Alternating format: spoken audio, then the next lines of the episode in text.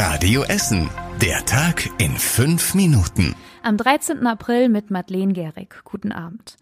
Wieder ist bei uns in Essen eine Bombe gefunden worden, und zwar in Bocholt an der Erdwegstraße. Da gab Sondierungsarbeiten an der Baustelle für den Emscher Umbau.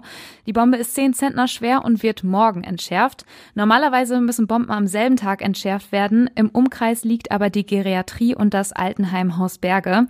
Dort werden die Bewohner morgen früh intern in andere Teile der Häuser verlegt und das braucht etwas mehr Vorbereitung. Außerdem wird morgen unter anderem der Bahnhof Berge Borbeck gesperrt. Welche Bereiche in Bocholt noch betroffen sind, seht ihr auf einer Karte auf radioessen.de. Da haben wir auch alle Infos zur Bombenentschärfung für euch in einem Live-Ticker zusammengefasst.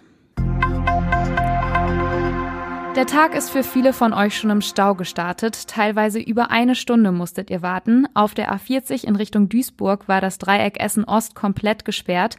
Es hat zwei Unfälle gegeben. Bei einem waren drei Autos und ein LKW beteiligt.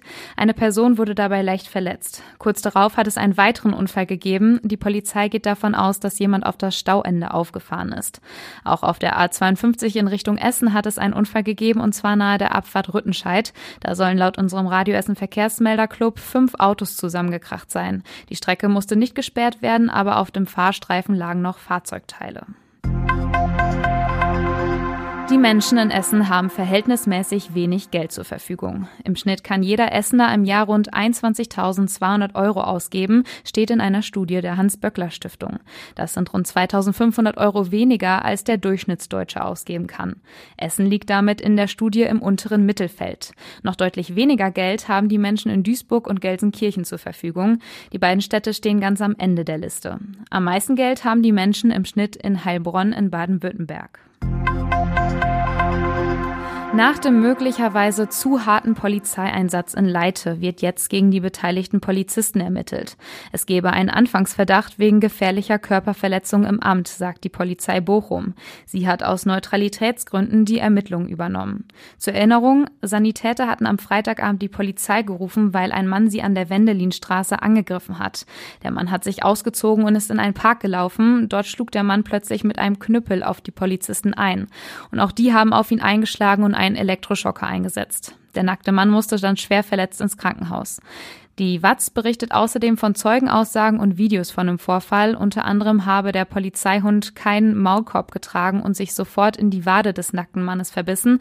Außerdem gäbe es Bilder, wie der Mann schon am Boden liegt und fixiert wird, während ein Polizist und eine Polizistin mit Schlagstöcken auf seinen Beinen einprügeln. Die Ermittlungen laufen noch. Unter anderem werden noch Bilder der Bodycams ausgewertet. In einer Dreiviertelstunde startet die Passion hier bei uns in Essen. Dabei wird die Ostergeschichte auf dem Burgplatz in der Innenstadt nachgespielt und live bei RTL übertragen.